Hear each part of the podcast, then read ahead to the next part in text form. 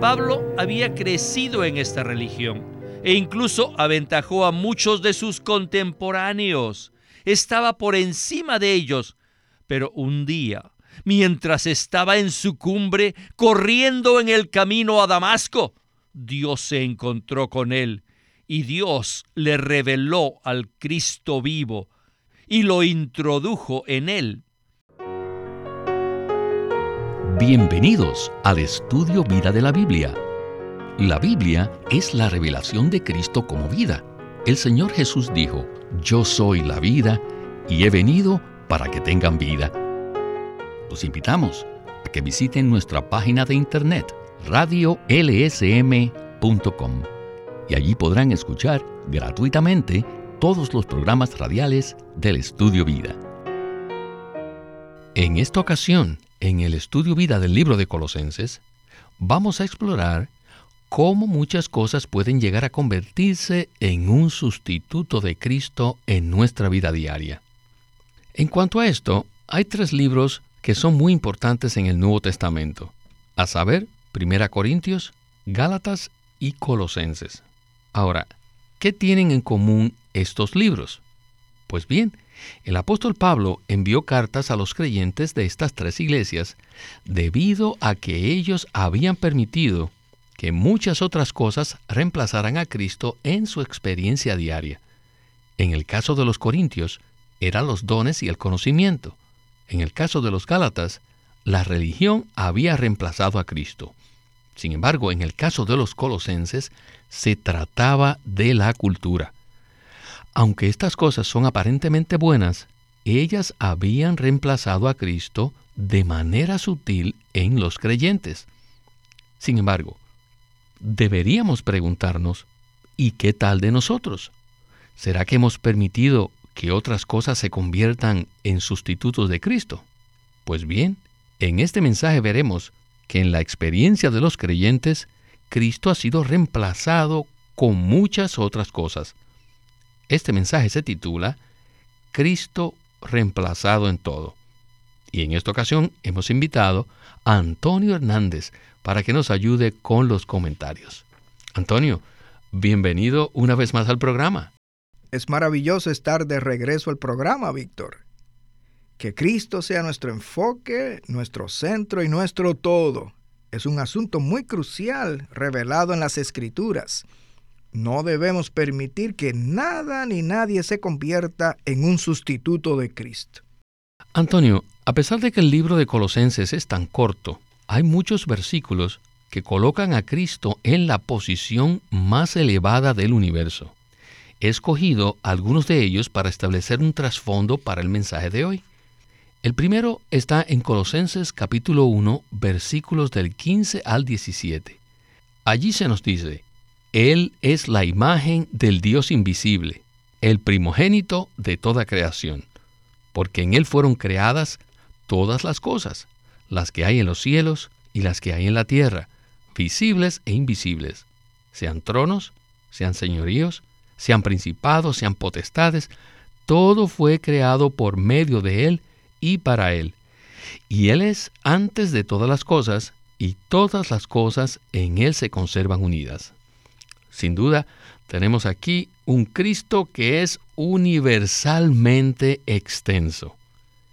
En un mensaje anterior dijimos que una de las razones por las que nos apegamos a nuestra cultura es que no apreciamos a Cristo lo suficiente, ni pensamos que Él es capaz de darnos todo lo que la cultura nos provee. Por tanto, necesitamos pasar por un proceso para que nuestra mente sea renovada. ¿No es esto verdad, Antonio?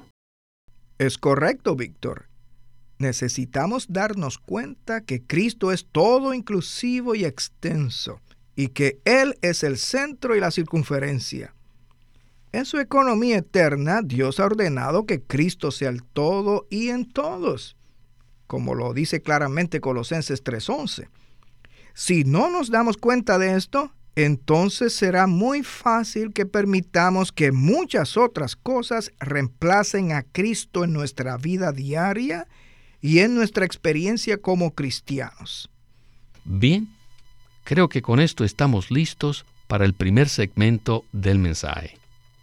escuchemos a Witness Lee y el estudio vida de Colosenses. Lo que Pablo trataba de presentarnos en el libro de Colosenses no era solamente la revelación de Cristo, sino que yo diría que aún más vemos la experiencia de Cristo revelada en este libro. Colosenses no es un libro con revelaciones acerca de doctrinas, sino que está lleno de experiencias. Me gustaría comenzar este mensaje mostrando que en los últimos 20 siglos, Cristo ha sido reemplazado de muchas maneras. La iglesia no es la circunferencia del universo, sino que la iglesia es el enfoque, es el centro del universo. Y por tanto, la iglesia es todo inclusiva, pero la iglesia no es muy extensa. Pero Cristo no solamente es el primogénito de la nueva creación, que es la iglesia, sino que también es el primogénito de la creación original de Dios, o sea, de todo el universo. Así que aquí podemos ver la revelación de Cristo no solo es todo inclusiva, y miren que la palabra toda aquí es usada enfáticamente en este libro. Pablo dice que Cristo es todo inclusivo al decir que Él es todo y en todo. Pero no es solo todo inclusivo, sino también es todo extensivo porque es el primogénito de la creación original de Dios, o sea, de todo el universo. La revelación de tal Cristo todo inclusivo y completamente extenso ha sido revelado de una manera completa y clara en todas las epístolas de Pablo, especialmente en el libro de Colosenses, porque este libro fue escrito para completar la palabra de Dios, es decir, para completar la revelación divina hallada en las escrituras.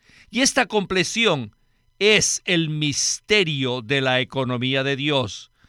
Y este misterio de la economía de Dios es Cristo en nosotros, la esperanza de gloria. Todos necesitamos ver que Cristo en nosotros, la esperanza de gloria, es la compleción de la revelación divina de Dios.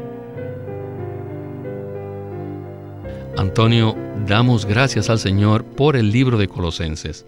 Este libro está lleno de revelaciones concernientes a Cristo. Como dijimos desde el primer mensaje, este libro contiene la revelación más elevada de Cristo en toda la Biblia. De todas las revelaciones, creo que las que más apreciamos son aquellas que nos introducen en una experiencia más subjetiva de Cristo. Es decir, una experiencia muy íntima, interior y personal de Cristo. Esto se resume en la frase que expresó Windesley respecto a que Cristo en nosotros es la esperanza de gloria. Esta expresión es maravillosa. ¿No le parece, Antonio? Sin duda lo es, Víctor. La palabra que Pablo escribió en Colosenses 1:27 respecto a Cristo está basada en su propia experiencia. Esta nos muestra que Dios desea que nosotros experimentemos a este Cristo todo inclusivo y extenso de manera muy subjetiva. Pablo dice que Dios le dio una mayordomía para completar la palabra de Dios, es decir, para completar la revelación divina. Esta revelación es un misterio que había estado oculto desde los siglos y las generaciones pero que ahora ha sido manifestada a sus santos por medio de Pablo. ¿Y cuál es esta revelación? Que Cristo en nosotros es la esperanza de gloria. Esto significa que conocer a Cristo de manera objetiva, es decir, de manera exterior, eso no es suficiente. Nosotros debemos conocer a Cristo de manera subjetiva, es decir, en nuestro ser interior, como nuestra esperanza de gloria. Cada día necesitamos experimentar y disfrutar a Cristo como nuestro todo, sin permitir que nada lo reemplace en nuestro ser. Frecuentemente pensamos acerca de Cristo en términos muy objetivos, muy exteriores a nosotros. Pero lo que dice Pablo es que Cristo en nosotros es la esperanza de gloria. Esto significa que la gloria en la cual estamos siendo introducidos es el propio Cristo que mora en nosotros. Puesto que la gloria ya se encuentra en nosotros, simplemente debemos disfrutar a Cristo cada día, a fin de que Él, como nuestra gloria subjetiva, sature por completo todo nuestro ser Dicha gloria brillará desde nuestro interior al momento de su segunda venida. Nuestra esperanza no es el Cristo objetivo que viene desde los cielos, sino el Cristo subjetivo que mora en nuestro ser. Gloria al Señor por esta respuesta tan clara y tan completa. Bueno, creo que necesitamos continuar con la segunda porción del mensaje. Escuchemos de nuevo a Witness Lee. Adelante. En el Nuevo Testamento hay tres libros que nos presentan un cuadro muy sólido acerca de los sustitutos que la gente usa para reemplazar a Cristo. Y todos estos sustitutos son cosas buenas. Este tema se trata en 1 de Corintios, se trata en Gálatas y también en Colosenses. Todos sabemos que el libro de Primera de Corintios trata principalmente de los dones y el conocimiento. En Primera de Corintios 1:7, Pablo dijo a los corintios que nada les faltaba de ningún don y que tenían todo conocimiento espiritual. ¿Qué les parece esto? Sin embargo, eran carnales. Así que su conocimiento, desde un punto de vista muy práctico no les ayudaba mucho y sus dones no los edificaban. Por tanto, Pablo les dijo que cuando los visitó por primera vez, se propuso no saber entre ellos cosa alguna, sino a Jesucristo y a este crucificado. Después en el libro de Gálatas vemos que algo bueno había reemplazado a Cristo. Cristo había sido reemplazado por el judaísmo y la ley es decir, los diez mandamientos y las demás ordenanzas, entre las cuales estaba la circuncisión. Y la circuncisión había sido ordenada por Dios en los tiempos de Moisés, pero ésta se había convertido en un sustituto de Cristo, junto con las demás tradiciones judaicas. Pablo había crecido en esta religión e incluso aventajó a muchos de sus contemporáneos. Estaba por encima de ellos pero un día, mientras estaba en su cumbre, corriendo en el camino a Damasco, Dios se encontró con él y Dios le reveló al Cristo vivo y lo introdujo en él. Pablo describe claramente en Gálatas cómo los judíos, el pueblo escogido de Dios, reemplazaron a Cristo con la religión, con la ley mosaica, con la circuncisión ordenada a Abraham y todas las tradiciones de los patriarcas. Y ahora en el libro de Colosenses nos muestra cómo la cultura es un sustituto de Cristo. La cultura incluye también a la ley, y la circuncisión con las ceremonias, los rituales y todas las cosas que están incluidas en ellas. Y además, la gran filosofía. Les digo, si juntamos la religión judía con la gran filosofía, obtendremos un cuadro completo de la cultura. Les digo que si hoy día no somos cuidadosos y no estamos alertas todos los días, muchas cosas pueden entrar y reemplazar a Cristo en nuestra experiencia.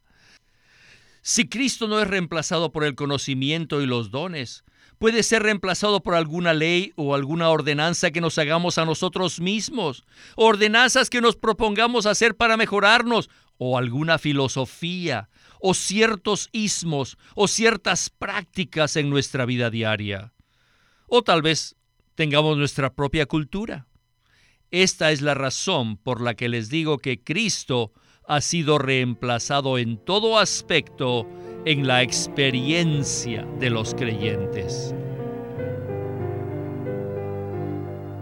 Antonio, no cabe duda que la palabra que escuchamos en la porción anterior es una fuerte advertencia para todos nosotros. Esta palabra no se constituye en una crítica negativa de las cosas que afectaron a los creyentes del siglo I en esas localidades. Tales cosas como los dones, el conocimiento, la religión y la cultura todavía hoy día son parte de la situación actual.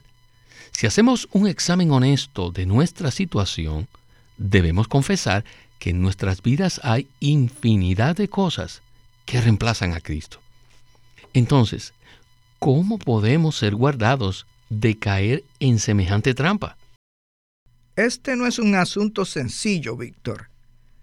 Existen muchas cosas buenas en el mundo, tales como la religión, la ley, la filosofía, la cultura humana e incluso las leyes y las regulaciones que nosotros mismos hemos ideado. Ninguna de estas cosas se considera maligna. Son cosas buenas que son apreciadas por todas las personas. De no ser así, Jamás permitiríamos que estas cosas fueran tan prominentes en nuestras vidas y jamás las hubiéramos aceptado como sustitutos de Cristo. Pienso que para poder ser rescatados de estas cosas, primero necesitamos ver la revelación de Cristo. Pablo era una persona muy prominente en la religión judía. Un día él iba camino a Damasco para perseguir a los creyentes, pensando que estaba haciendo la voluntad de Dios. Pero Cristo se le apareció. En el libro de Gálatas, Pablo dice que a Dios le plació revelar a su Hijo en él. Y esto fue exactamente lo que sucedió.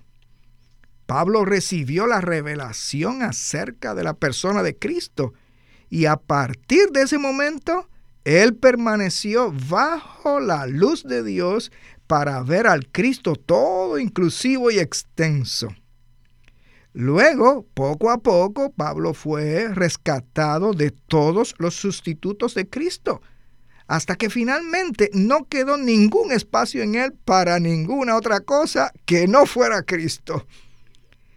A medida que Pablo experimentaba y disfrutaba a Cristo como su vida, como su persona y como su todo, él logró comprender que el deseo de Dios consiste en que experimentemos, disfrutemos y vivamos a Cristo.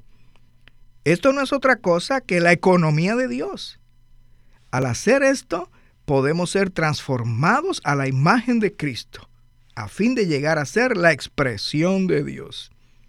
Gracias, Antonio, por esta excelente respuesta.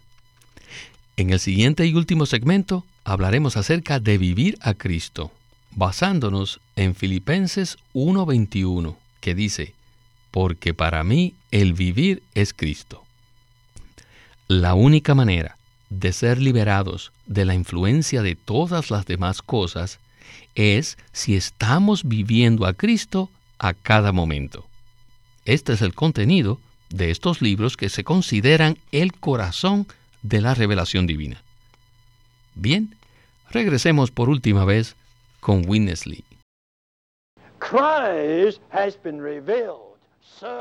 Cristo ha sido revelado de una manera adecuada, concreta, enfática y completa.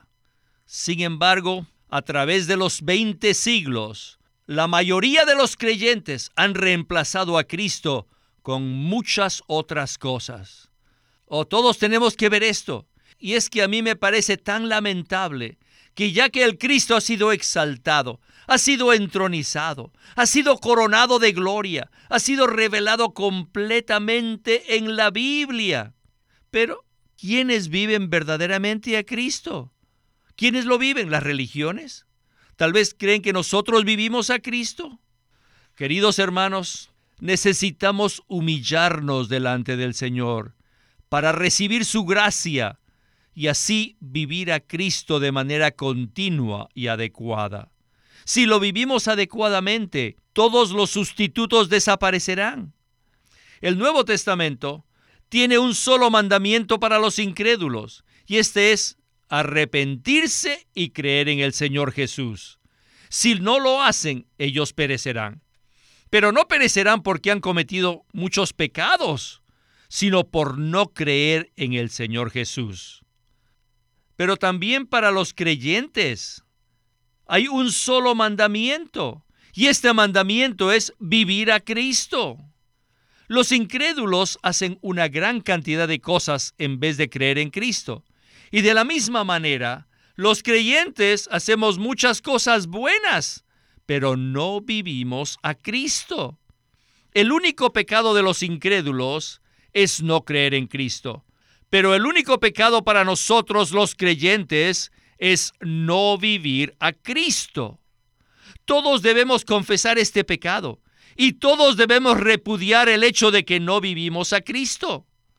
¿Conocen cuál es el significado de la palabra cristiano? Cristiano significa Cristo hombre, un hombre de Cristo. Dios no desea que seamos personas buenas o personas fieles o honorables u honestas. Dios no desea personas virtuosas. Lo que Dios desea es que nosotros seamos Cristo hombres, hombres de Cristo, aquellos que viven a Cristo. Esto es lo que Dios quiere. Ciertamente todos necesitamos considerar esta advertencia que nos da el libro de Colosenses. No debemos tener ninguna clase de sustitutos de Cristo. Bueno, Antonio, tengo que decir que esta sección que acabamos de escuchar ha sido fascinante. En el Nuevo Testamento, solo existen dos grandes mandamientos, uno para los incrédulos y otro para los creyentes. Los incrédulos deben arrepentirse y creer en Cristo, a fin de recibir el perdón de pecados y la salvación. Ahora, ¿qué tal si usted nos habla del único mandamiento para los creyentes? El único mandamiento de Dios para los creyentes es que vivamos a Cristo. Dios no nos ha ordenado que hagamos cosas buenas, que seamos amables, gentiles, amorosos, honestos o sinceros, y muchas otras virtudes que tanto admiramos y que nos esforzamos por obtener. Todas estas virtudes pueden llegar a convertirse en sustitutos de Cristo. Lo que Dios desea no es que seamos buenos hombres, sino Cristo hombres aquellos que estamos llenos de Cristo, que somos uno con Cristo y que sencillamente vivimos a Cristo.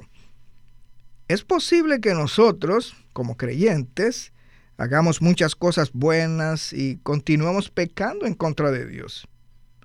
¿Cómo es esto posible? Debido a que hemos violado el único gran mandamiento que Dios nos ha dado. Y este es de vivir a Cristo a todo momento. Puesto que Él mora en nosotros, deberíamos vivirlo a cada instante. Uno de nuestros himnos dice, soplo a soplo en ti viviendo. Cristo debería ser nuestra santidad, nuestra justicia, nuestro amor, nuestra humildad y todas las demás virtudes. Si sustituimos a Cristo con cualquier otra cosa, estaremos cometiendo pecado a los ojos de Dios. Es probable que muchos se sorprendan con esta afirmación, pero esta es conforme a la economía de Dios. En su economía, Dios solo desea que vivamos a una persona, y esta es Cristo. Y no puedo más que decir amén, amén a esta palabra. Como usted dijo, es probable que muchos se sorprendan con esta afirmación pero es una revelación que todos necesitamos conocer porque es crucial. En Colosenses 2.6, Pablo dice, Por tanto, de la manera que habéis recibido al Cristo, a Jesús el Señor, andad en Él. Puesto que todos nosotros, los creyentes, hemos recibido a Cristo, debemos andar en Él.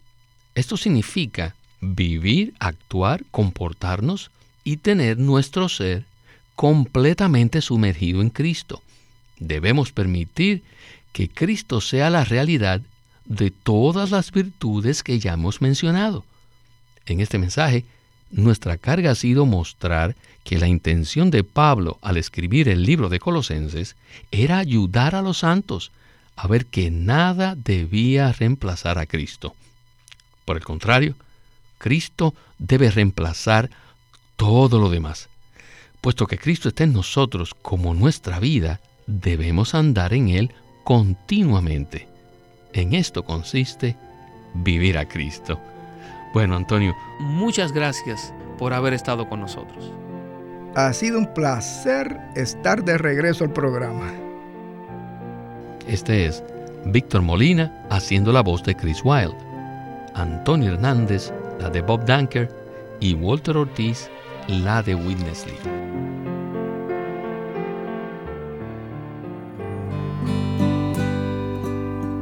Los hechos, la fe y nuestra experiencia. Un nuevo libro de Watchman Nee publicado por Living Stream Ministry. Los hechos se refieren a todo lo que Dios ha hecho a favor del hombre. Todo lo que ya ha sido realizado son ahora los hechos que existen. Y lo podemos comparar con el dinero en una cuenta del banco. Y la fe es lo que utilizamos para apropiarnos de estos hechos. La fe es como gastar el dinero que está en el banco. Y nuestra experiencia es tomar nuestra parte, o sea, disfrutar lo que Dios ha hecho, lo que Dios logró por medio de la fe. Los hechos, la fe y nuestra experiencia por Watchman Nee. Watchman Nee llegó a ser cristiano en la China continental en 1920, a los 17 años de edad, y ese mismo año comenzó a producir sus primeros escritos. En casi 30 años de ministerio se demostró claramente que él era un don especial que el Señor dio a su cuerpo con el fin de adelantar su obra en esta era. Queremos animarlos a que visiten nuestra página de internet libroslsm.com. Allí encontrarán los libros impresos del Ministerio de Watchman Nee y Witness Lee. Por favor, visiten nuestra página de internet libroslsm.com. Una vez más, libroslsm.com. O llámenos a nuestro teléfono gratuito 1-800-810-1149. 1-800-810-1149. Además, si desean, pueden comunicarse con nosotros enviándonos un correo electrónico a estudiovida.com lsm.org. Una vez más, estudiovida.lsm.org.